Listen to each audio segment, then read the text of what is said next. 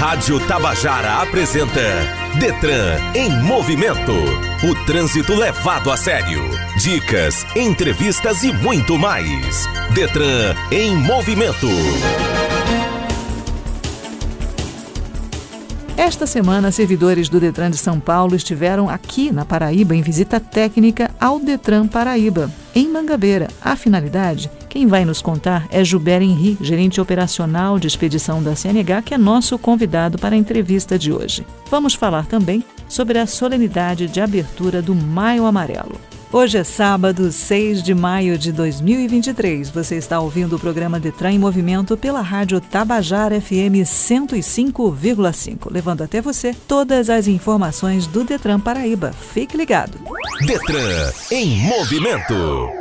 O governador João Azevedo participou da abertura oficial do movimento Maio Amarelo, que este ano completa 10 anos e tem como tema No Trânsito, Escolha a Vida. A ação tem o objetivo de chamar a atenção da população para o alto índice de mortes e feridos nas vias e rodovias e envolver a sociedade em ações de conscientização sobre segurança no trânsito. A solenidade de abertura aconteceu no Centro Cultural Ariano Suassuna, no Tribunal de Contas do Estado, em João Pessoa. Lá, o governador João Azevedo chamou a atenção para o alto número de acidentes de trânsito que resultaram em aproximadamente 100 mil atendimentos nos últimos quatro anos nos hospitais de trauma Senador Humberto Lucena e Dom Luiz Gonzaga Fernandes. É importante que a gente entenda que essa questão da violência no trânsito, ela tem inúmeros fatores. Mas o principal é a educação. E quando eu digo educação, é a formação da educação, desde a escola preparando os nossos motoristas enquanto cidadãos. Porque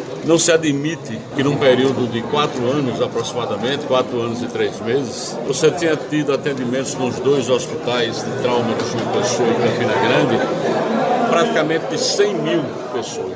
100 mil pessoas sofreram um acidente envolvendo bicicleta, moto, carro, atropelamentos na Paraíba. Todos nós sabemos, evidente, que isso tem um impacto na saúde muito grande.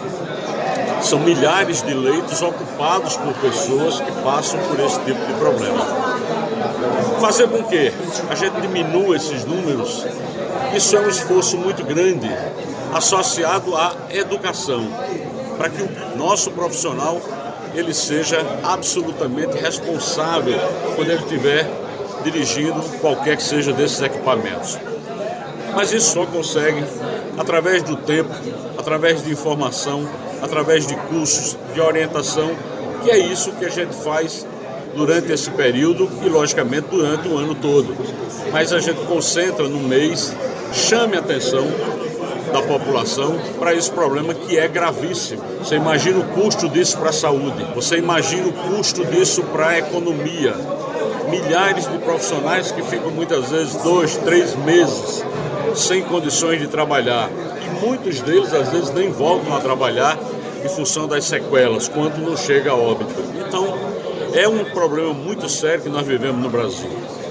O governo do Estado tem procurado fazer aquilo que lhe cabe no que se refere ao atendimento rápido. O governador João Azevedo anunciou que o governo do estado começa em breve a construção do Hospital de Clínicas e Traumatologia do Sertão para agilizar o atendimento às vítimas de trânsito na região e destacou os investimentos em mobilidade urbana. Estamos com um projeto já pronto para começar a construção do Hospital de Clínicas e Traumatologia do Sertão, exatamente para ir na direção de salvar o maior número de vidas possíveis nessa área de acidentados, porque essa é uma questão fundamental, o tempo de atendimento.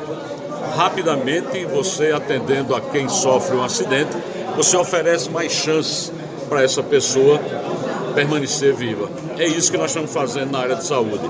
Ao mesmo tempo, na educação, orientação dentro das escolas para que os nossos alunos possam ter uma orientação cidadã em termos de trânsito e fazendo aquilo que é preciso fazer. Agora, essa discussão ela tem que ser ampliada, ela tem que chegar ao Congresso Nacional, ela tem que passar por uma discussão para entender claramente que você tenha, como nós tivemos nesses três meses do início do ano, 3 mil acidentes aqui em João Pessoa e você tem mais de 2 mil associados à moto. Então é um problema especificamente com moto. É um problema da falta de uso de equipamento mínimo de proteção. Ou seja, um conjunto de fatores que a gente precisa enfrentar e enfrentar de vez essa questão. O superintendente do Departamento Estadual de Trânsito da Paraíba, Isaías Gualberto, falou sobre a importância do respeito no trânsito e destacou a importância desse respeito e citou dois itens de segurança no trânsito que podem, sozinhos, salvar vidas o capacete para os motociclistas e o cinto de segurança no banco traseiro. Essa vinda de tantos segmentos da sociedade, de todos os servidores públicos, sociedade civil, imprensa, jovens, estudantes, essa diferenciação de pessoas é o que mostra e que forma a nossa sociedade. E o Maio Amarelo, ele busca exatamente conscientizar a nossa sociedade que é tão diversa e que todas as escolhas, e esse ano o tema da campanha é exatamente no trânsito, escolha a vida, e nós somos resultado das nossas escolhas. E escolhas erradas e pessoas que preferiram usar um carro para cometer crimes e acabou com resultado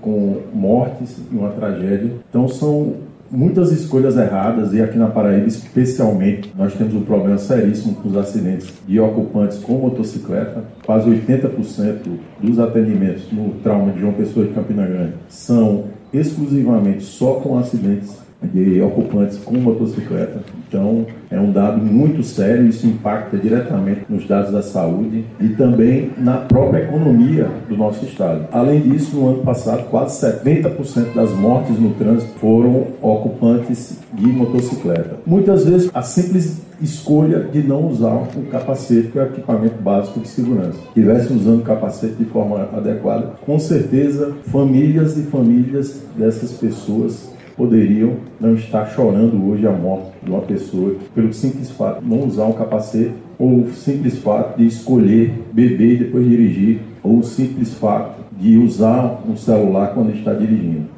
Então, principal do Maio Amarelo a gente pensar nessas escolhas acabam no contrário da vida que é a morte. Então, como nós buscamos sempre salvar vidas e buscar sempre a vida e a vida com qualidade, o Maio Amarelo vem desse ano exatamente trabalhar essa conscientização para que a gente mude essa cultura maléfica e escolhas erradas. A solenidade foi prestigiada pelo vice-governador Lucas Ribeiro, pelo prefeito em exercício de João Pessoa, Léo Bezerra, deputados estaduais João Gonçalves, Gilbertinho e Silvia Benjamin. Auxiliares de gestão estadual, como o secretário executivo de Segurança e Defesa Social, Lamarck Donato, o comandante-geral da Polícia Militar, Sérgio Fonseca, o comandante-geral do Corpo de Bombeiros, Marcelo Araújo, o delegado-geral da Polícia Civil, André Rabelo, o secretário executivo da Gestão Hospitalar, Ari Mateus Reis, o superintendente do Departamento de Estradas e Rodagem, DER, Carlos Pereira, o secretário da Comunicação Institucional, Nonato Bandeira, e o chefe de gabinete do governador, Ronaldo Guerra. O Maio Amarelo surgiu após a Assembleia Geral das Nações Unidas, que aconteceu em março de 2010. Segundo o Observatório Nacional de Segurança Viária, o ONSV, é uma ação presente no mundo todo, em que o tema segurança viária é debatido nos mais diversos segmentos. Detran em movimento. No momento legislação, Aline Oliveira traz dicas para lidar com a parte burocrática da compra de um automóvel usado.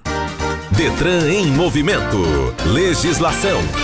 Você está comprando um carro usado e ainda não sabe como fazer a transferência do veículo? Essa é a parte burocrática na compra de um automóvel e é a que gera mais trabalho. A transferência da posse jurídica do veículo evita muitos problemas, tanto para o novo proprietário quanto para o antigo. Se não realizada, é o nome do antigo proprietário que constará nos registros e é ele o responsável pelo automóvel. Questões como multas, apreensão do veículo, ocorrência de sinistro sinistros são exemplos que poderão causar impasses entre comprador e vendedor. Por isso é muito importante saber como fazer a transferência do veículo usado de forma correta e dentro do prazo estabelecido. Os documentos exigidos pelo Detran para dar entrada na transferência de titularidade do veículo são RG, CNH, CPF e o CRV. certificado de registro de veículo devidamente assinado pelo vendedor e com firma reconhecida em cartório,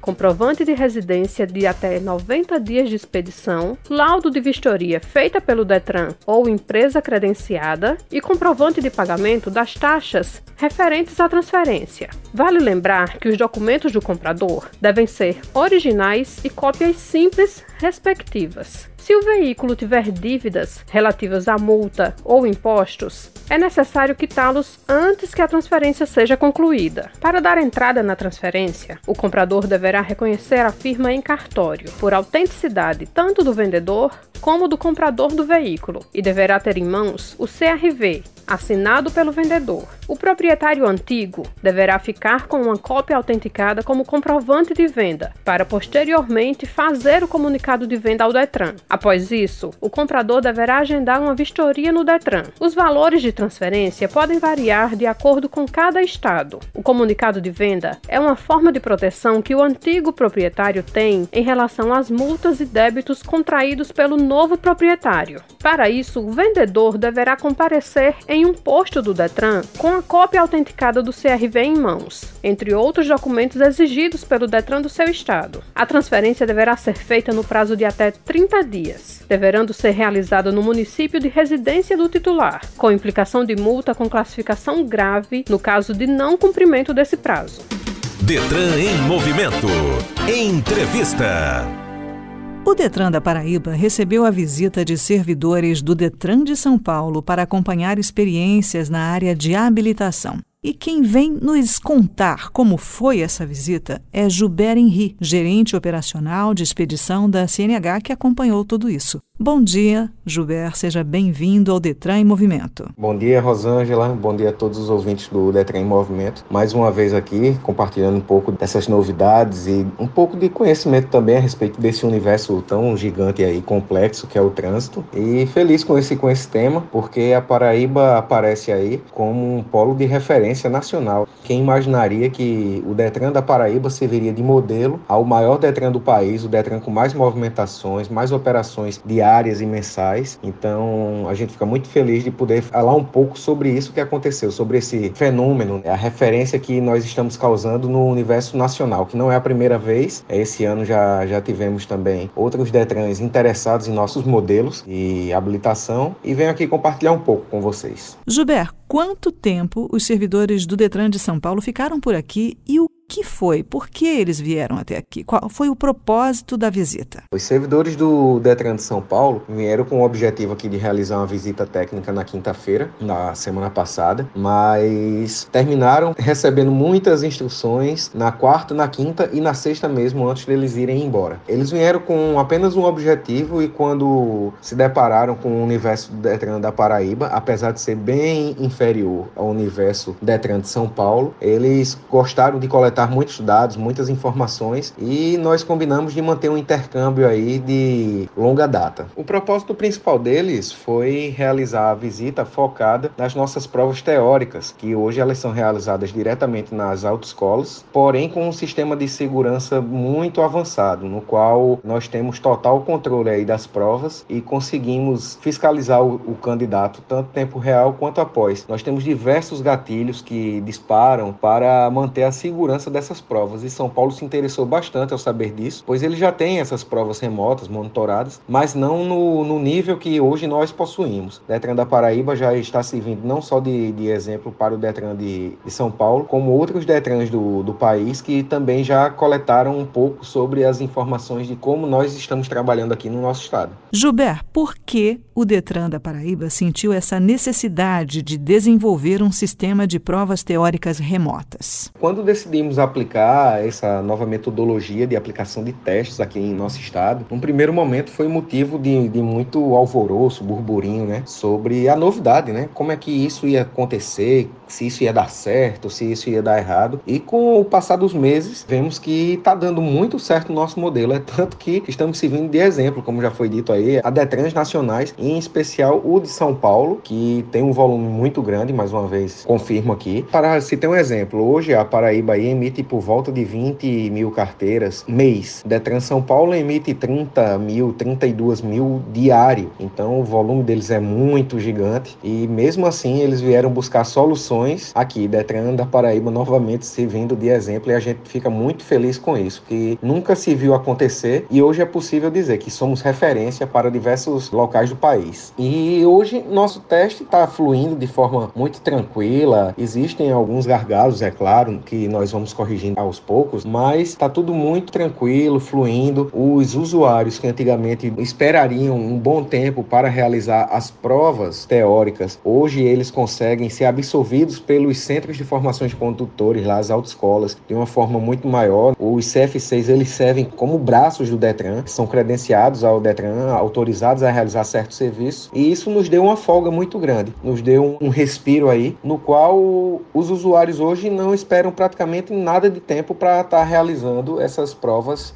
teóricas. Estamos conversando com Gilberto Henri, gerente operacional de expedição da CNH. Voltamos já. Detran em movimento. No Momento Educação de hoje, Aline Oliveira explica que a maior parte dos acidentes de trânsito é provocada por falha humana. Detran em movimento. Educação no trânsito.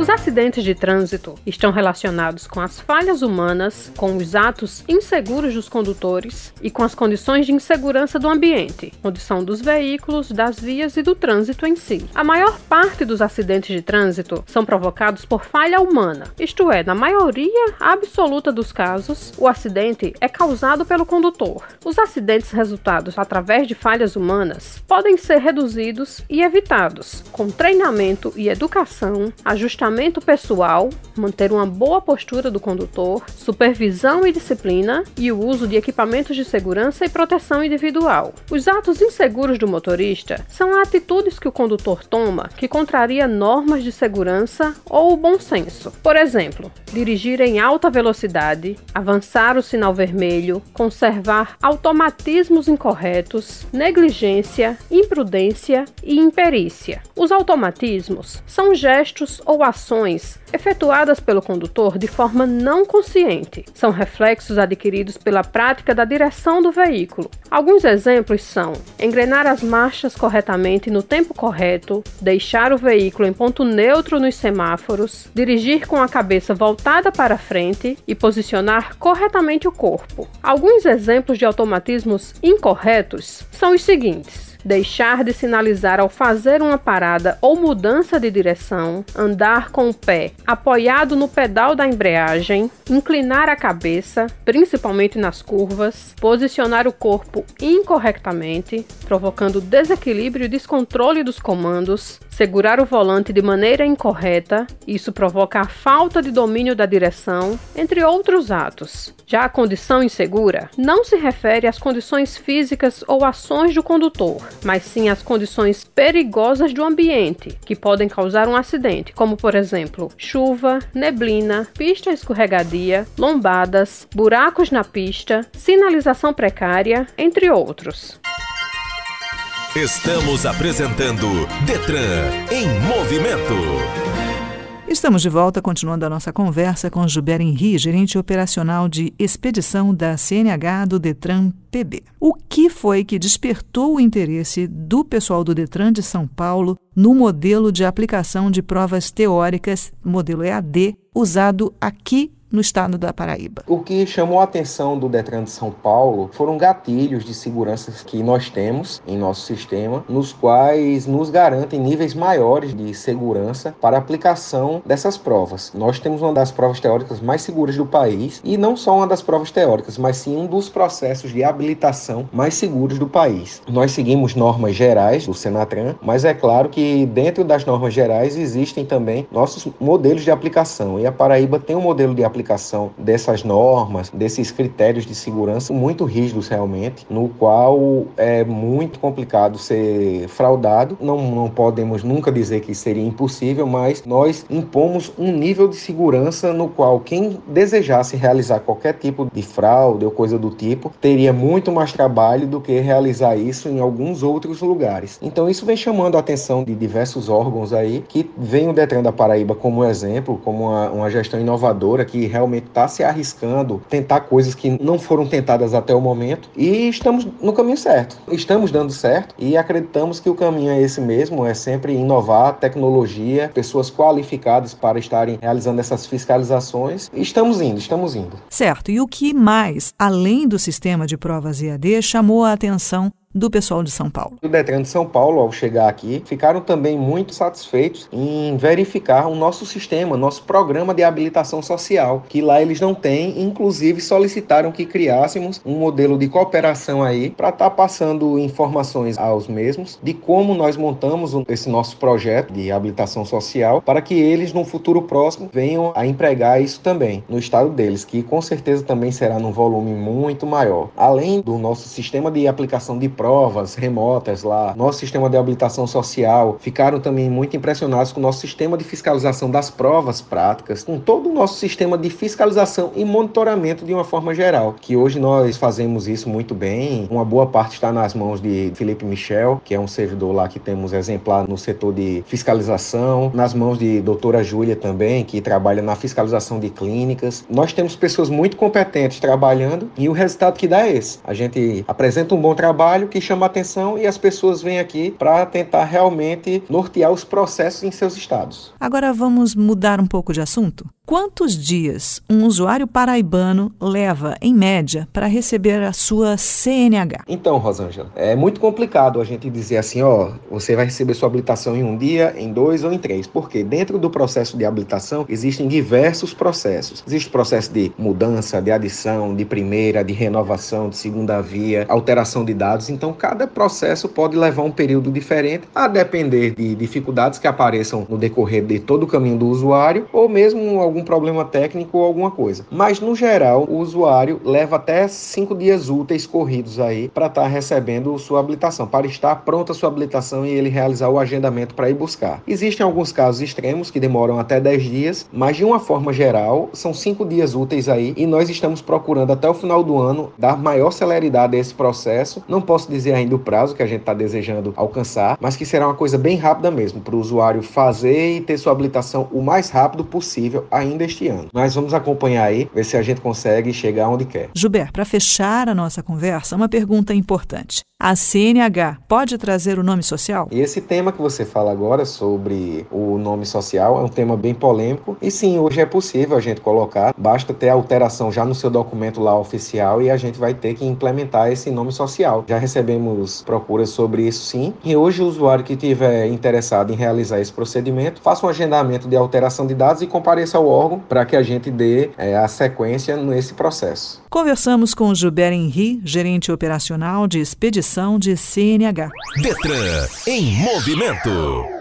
No Você Sabia, Aline Oliveira explica por que pegar no tranco não é mais uma boa ideia para os automóveis modernos, que têm muita tecnologia embarcada que pode ser danificada se você usar essa técnica antiga.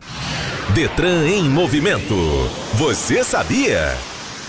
Provavelmente você já esteve em uma situação em que achou necessário fazer seu carro pegar no tranco. Essa, ainda que pareça uma boa saída, é uma prática que pode causar mais danos do que benefícios. Os automóveis de hoje têm muita tecnologia que pode ser danificada caso o automóvel seja forçado a pegar no empurrão. O tranco no carro é permitido caso o veículo não ande porque a bateria arriou enquanto estava parado, por exemplo. Entretanto, se você dá a partida e observa observa que o arranque vira até acabar a bateria, mas o motor não pega, o problema pode ser outro. O motor pode não funcionar por motivos mecânicos ou elétricos. Desse modo, não tente fazer seu veículo pegar no tranco de forma alguma. O catalisador de seu carro poderá ser danificado de forma irreparável por conta do combustível que estará saindo em estado líquido pelo escapamento. Fazer o carro pegar no tranco pode danificar a parte elétrica do automóvel. Nesse caso, a bateria pega perde a capacidade de recarga e assim você tem uma pane nos fusíveis, danificando o motor de arranque. Assim,